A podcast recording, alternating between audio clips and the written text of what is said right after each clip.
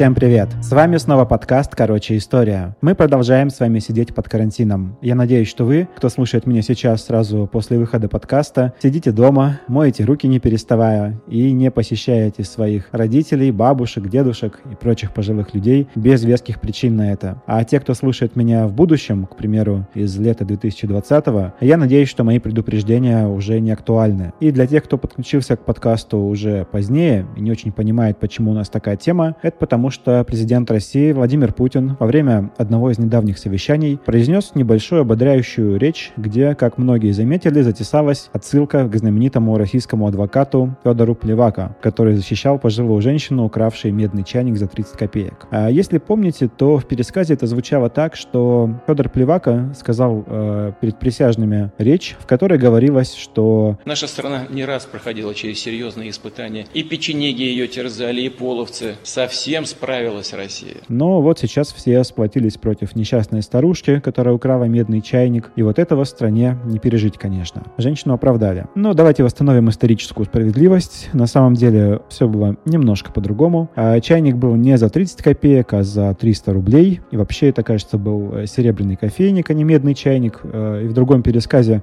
Плевака не упоминал печенегов и половцев. Но, конечно, Путин не мог не слышать более популярный пересказ, и я подозреваю, а, что печенеги с половцами пришли в его речь именно оттуда. Тем не менее, половцы и печенеги давно ушли в прошлое, а вот вирус на момент зап- записи выпуска еще терзает нас. Справиться с ним будет проще, если соблюдать простые правила и знать о нем немного больше проверенных фактов. Многие российские подкасты принимают участие в проекте «Остановирус», и, короче, история присоединяется к этому. А вот вам факт от подкаста «Поживем увидим».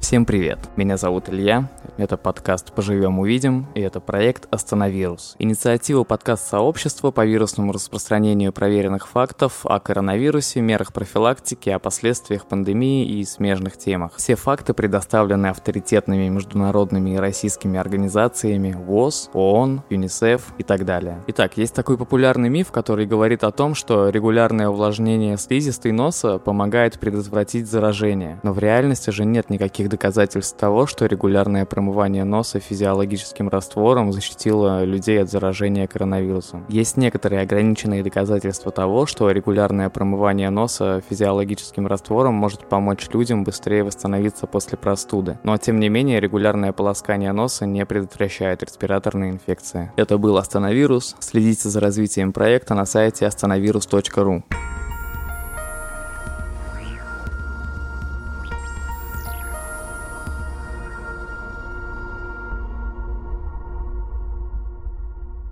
Несколько дней назад я сделал вопрос в пабликах подкаста э, в Инстаграм, в Телеграме и ВКонтакте. Там я спросил, сделать ли выпуск про половцев, и один из вариантов ответов был лучше про печенегов. Поскольку желающие услышать про печенегов нашлись в каждом паблике, и причем ВКонтакте, если не ошибаюсь, это около четверти желающих, то я не могу это проигнорировать. А кроме того, э, печенеги исторически предшествовали половцам в древнерусской истории, и поэтому будет правильным рассказать про них э, первыми. Итак, печенеги были наполовину кочевниками тюркского происхождения, которые расселились в опасной близости к России, э, но и к Византии тоже. Византия это, как вы понимаете, сейчас условно Турция, но на самом деле еще и Балканский полуостров, и Греция.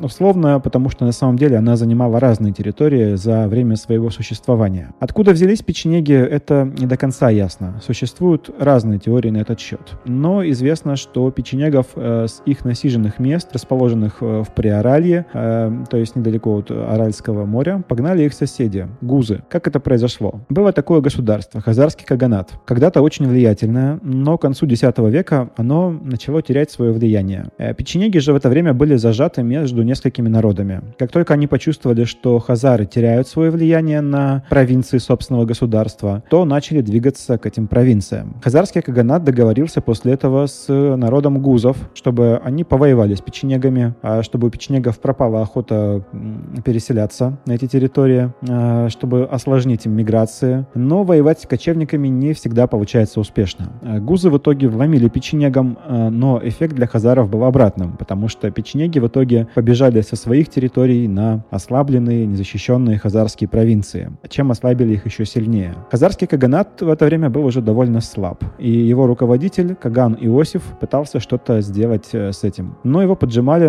набирающие силу молодые исламские государства. Кстати, про становление ислама есть э, выпуск номер 10 э, подкаста. Так вот, слабеющий хазарский каганат, где, кстати, исповедовали иудаизм, был уничтожен ударом русского князя Святослава Игоревича в 960-х годах. Но еще до этого печенеги фактически ужали территорию каганата до его столицы Итиля и расположенных рядом территорий. Интересно то, что теперь уже никто не собирался приходить на помощь Хазарии, хотя ее Каган Иосиф переписывался с Кордовским халифатом, который находился очень далеко, на территории современной Испании. Сравните, влияние э, хазарского каганата, когда-то огромного государства, на этот момент ужалось до небольшой территории, на которой сейчас находится Цемлянское водохранилище. Это в Волгоградской и Ростовской областях. А факт переписки настолько удаленных стран, живущих по разным законам и имеющих разное мироощущение, сам по себе уже весьма удивителен. А дело в том, что советник кордовского халифа э, Хазда ибн Шапрут э, был евреем и узнал, что далеко на востоке есть страна, где живут тоже иудеи, иудеи его единоверцы. Э, он очень удивился и пытался наладить контакты с хазарским каганатом, но не успел.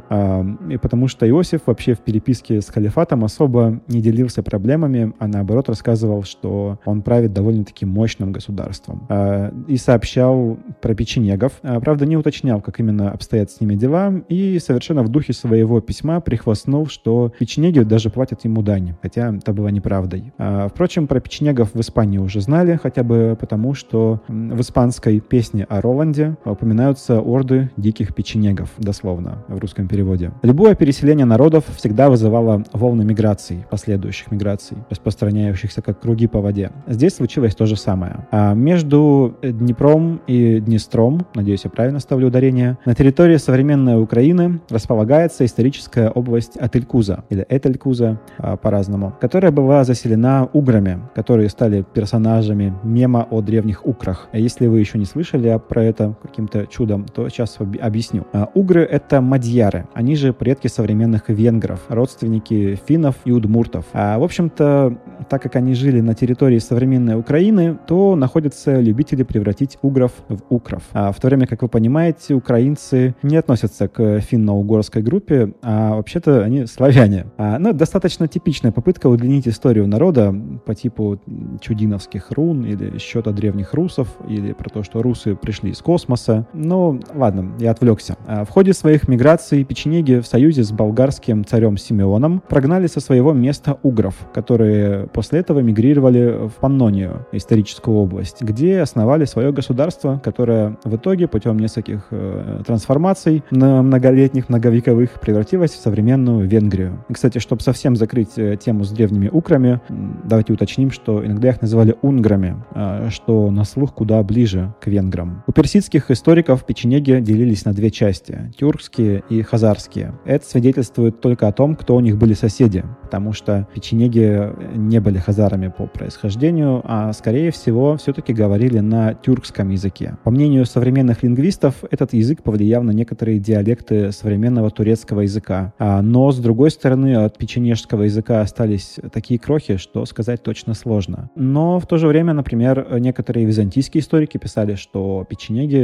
разговаривали с половцами на одном языке. И здесь уже совершенно точно, а, что из этого следует, что язык печенегов был тюркским, если а, византийские историки говорили правду. Потому что язык половцев был тюркским. От него осталось гораздо больше. Народ печенегов состоял из разных групп, которые в русских источниках называются чаще ордами, а вот в Византии эти группы называли фемами. И когда мы будем с вами говорить о Греции, это слово тоже будет всплывать. Каждой фемой руководил свой лидер, которых по-русски называли князьями, а византийцы называли их опять-таки на греческий манер архонтами. Самих печенегов византийцы называли починаками или починакитами, а сами себя печенеги называли очень близко к русскому их обозначению беченегами. А есть разные версии, откуда это взялось. А одна из э, версий, которая признается самой реалистичной, что это происходит происходит от имени Беча. Это, вероятно, был один из вождей. Несмотря на то, что печенеги жили разными фемами, и каждая из фем управлялась самостоятельно, были три фемы, которые вроде как считались круче других. Они назывались словом «кангар». И если Беча существовал, то он точно был частью кангар. Это дает повод некоторым историкам предполагать родство печенегов с народом Канглы и с государством Кангюй, но это все не точно, потому что названия у тюркских народов часто мигрировали от местности к народу, от одного народа к другому,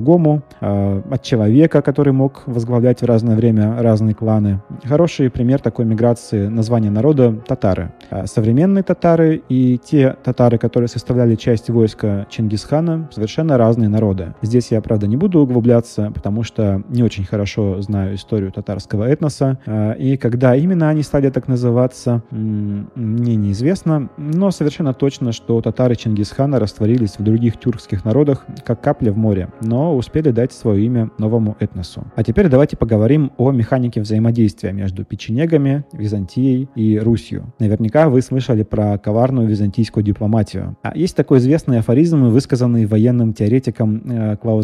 Война — это продолжение политики только другими средствами. Но про византийскую политику можно сказать обратное. Это э, византийская политика — это продолжение войны другими средствами. Потому что Византия слабела, и одним из ее излюбленных э, приемов э, было столкнуть лбами своих возможных и действительных соперников. А печениги вызывали опасения, хотя бы потому, что ранее они заставили переселиться венгров и подорвали мощь азаров. Кроме того, печенеги находились в опасной близости от э, крымских владений Византии. Насчет контактов печенегов и русов и их отношений друг с другом, надо сказать, что они были нестабильными. А в первый раз они встретились еще в 915 году э, с Игорем, сыном Рюрика и отцом князя Святослава. А там они разошлись мирно, видимо, посчитав, что каждому свое. Печенегам степь, а русским леса. И, кстати, более того, э, вместе с Игорем печенеги как-то раз ходили воевать с Византией. То есть э, византийцы переживали не напрасно. Когда Святослав воевал с казарами, то он не мог этого делать без договоренности с печенегами, потому что только через их земли он мог добраться до хазарского каганата. Это беспокоило Византию. А император Константин Багрянародный в наставлении своему сыну по управлению империей сообщает о том, что когда русы воюют с печенегами, то им не до войны с кем бы то ни было, включая Византию. Но что такое Византия? Это государство, которое продолжало жить на том импульсе, который был придан ей еще Римской империей, а конкретно восточной частью Римской э, империи. Западная Римская империя на этот момент уже лет 200 как пала под ударами других варваров, а восточная, то есть Византия, еще жива и будет жить еще долго, а до 1453 года. На самом деле, жизнь Византии — это постепенная сдача территорий под напором врагов. Хотя в какой-то момент при императоре Юстиниане она расширила свои территории так, что при взгляде на карту это было похоже на возрождение единой Римской империи. То есть э, Юстиниан прибрал к рукам э, территории Западной Римской, бывшей Западной Римской империи. А, но после Юстиниана все эти территории пришлось снова сдавать невозможно было усидеть на двух стульях. Я имею в виду, конечно же, Запад и Восток. Везде были свои варвары, которым не сиделось на месте. Чтобы выжить среди этих варваров, Византия пользовалась своей искусной дипломатией, все раздоры между своими врагами. И печенеги, и русские периодически становились врагами Византии. И вот, например, император Византии Константин Багрянародный писал своему сыну а, в руководстве по управлению империей. «А пока Василев Ромеев находится в мире с починокитами, ни росы, ни турки не могут нападать на державу Ромеев по закону войны, а также не могут требовать у ромеев за мир великих и, чрез, и чрезмерных денег и вещей, опасаясь, что Василевс употребит силу этого народа против них, когда они выступят на ромеев. Починокиты, связанные дружбой с Василевсом и побуждаемые его грамотами и дарами, могут легко напасть, э, нападать на землю росов и турков, вводить в рабство их жен и детей и разорять их землю. А Починокита, как я уже говорил, это печенеги, ромеи — это византийцы, э, и Василевс — это император Византии. И вот случилось, что когда Святослав Ярослав отправился в поход в Болгарию, то печенеги подобрались к Киеву. А историки до сих пор обсуждают, имело ли там место византийское влияние. История там была такая, что Святослав отправился воевать с Болгарией по просьбе Византии. Э, просьба была подкреплена золотом. Там есть несколько версий. Э, можно осторожно предположить, что византийский император Никифор Фока замыслил многоходовочку. Следите, следите за ходом мысли. Э, Святослав ослабляет Болгарию у греческой границы под боком у Византии. Святослав на это время сократил прекращает активность рядом с Крымом. В это время Византия наводит порядок в отношениях с печенегами, чтобы русы перестали набегать. Тут еще дело в том, что печенеги контролировали часть торгового пути из Скандинавии в Византию, про который все слышали на уроках истории под названием э, «Из варяг в греки», хотя точнее его назвать «Из варяг в греки» и в арабы, но про это как-нибудь потом поговорим. Ну и торговать с русами греки хотели, а вот испытывать их набеги как-то не очень. А греки, кстати, да, это византийцы, потому что основное население э, Византии было греческим. Так вот, про набеги русов. А, набеги эти периодически имели место и заканчивались по-разному, иногда мирными договорами. Кстати, именно эти договоры говорят нам о том, как звали русскую знать в то время. А, ну, это как-нибудь потом. Это уже я начал свои норманистские штучки а, рассказывать. Тут нужен отдельный выпуск, желательно с антинорманистом в паре, чтобы вышел спор да погорячее. Так вот, э, хитрый план Никифора Факи дал сбой. Э, Святослав расправился с болгарами, свергнул их царя, по имени, кстати, Петр I, взял несколько городов и не хотел уходить. Он даже начал собирать дань с местных земель. А болгарское царство было буфером между территориями, завоеванными Святославом, и Византией. В Киеве в это время правила мать Святослава, княгиня Ольга, занимаясь внутренней политикой страны. А с ней в это время были трое ее внуков, знакомых некоторым из вас.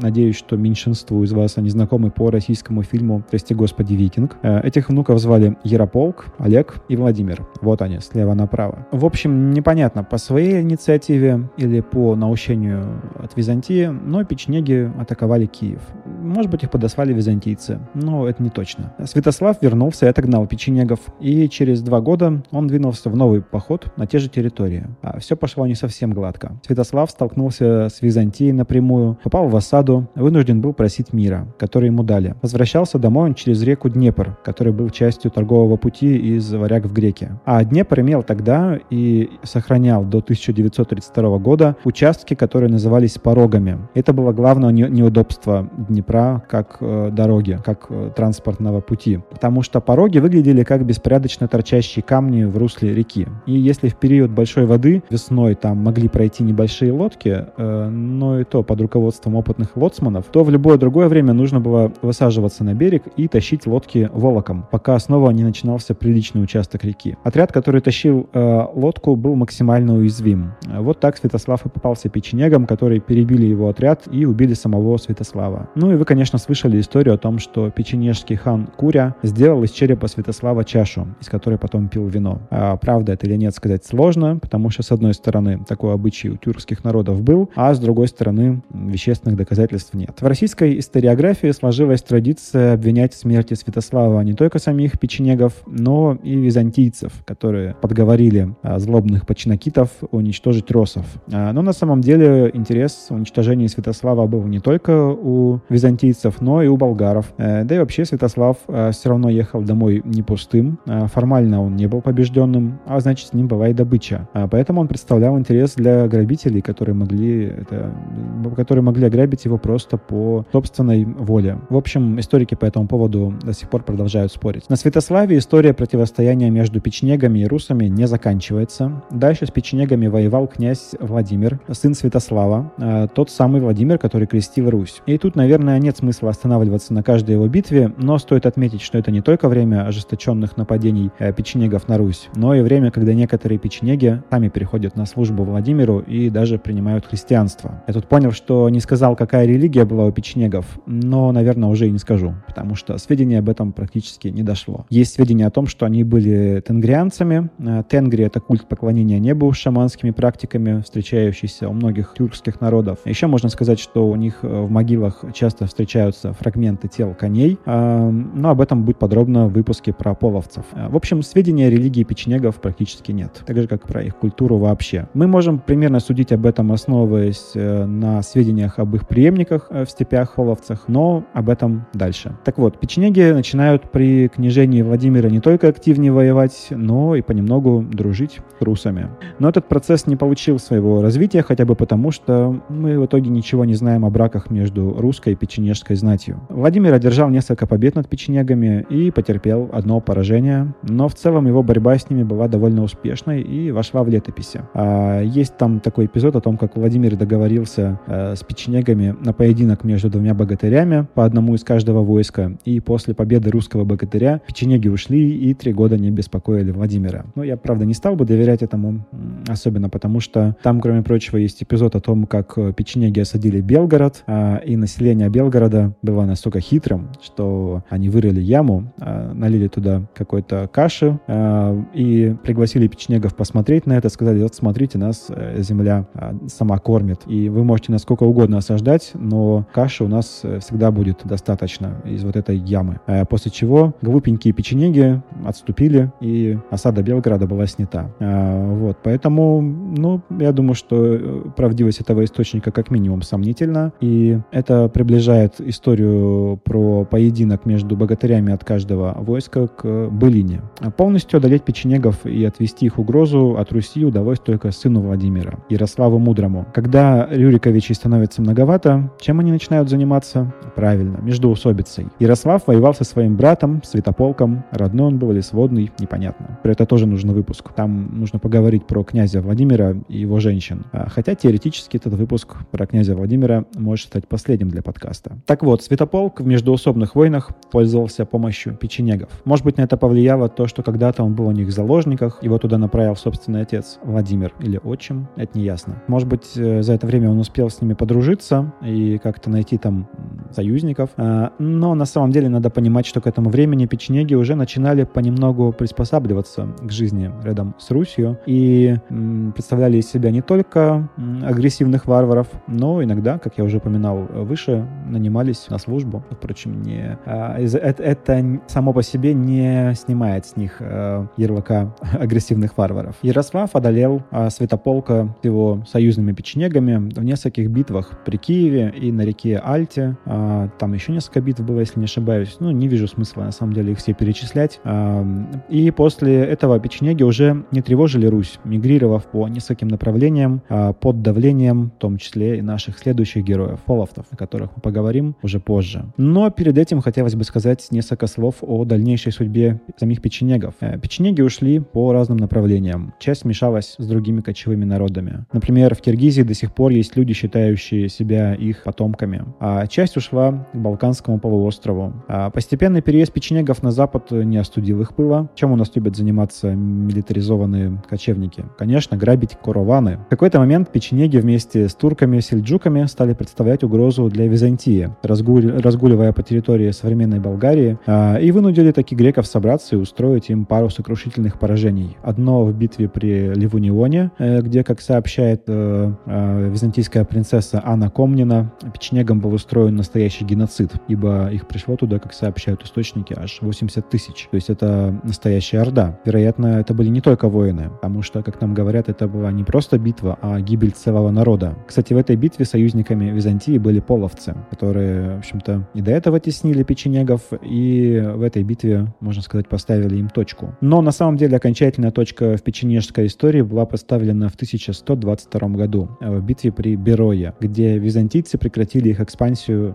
там уже не экспансия на самом деле, а прекратили их историческую судьбу уже навсегда. Однако печенеги после этого были расселены по империи и, скорее всего, недалеко от их места обитания. До сих пор в Румынии живет народность под названием Сикеи, которые вообще-то венгры, говорят на венгерском языке, но есть гипотеза об их печенежском происхождении. Хотя на самом деле это не точно, надо проверять, потому что э, разные ученые, разные историки считают, что они происходят от печенегов, от гуннов, от э, аварцев. Э, в общем, там все запутано. Ну и еще кусочек исторической памяти от печенегов — это поселение Печеневца в Сербии, которое было основано нашими героями. Вот такая история, короче. Мы продолжим ее в следующем выпуске про половцев и покажем их неоднозначность и значительную историческую роль. Спасибо всем, кто слушает подкаст, подписывается, приводит новых подписчиков. Огромное спасибо патронам, благодаря которым подкаст живет. Спасибо вам за мотивацию и за то, что у меня всегда есть чем заплатить за хостинг. С вами был Максим. До следующего выпуска. Всем пока.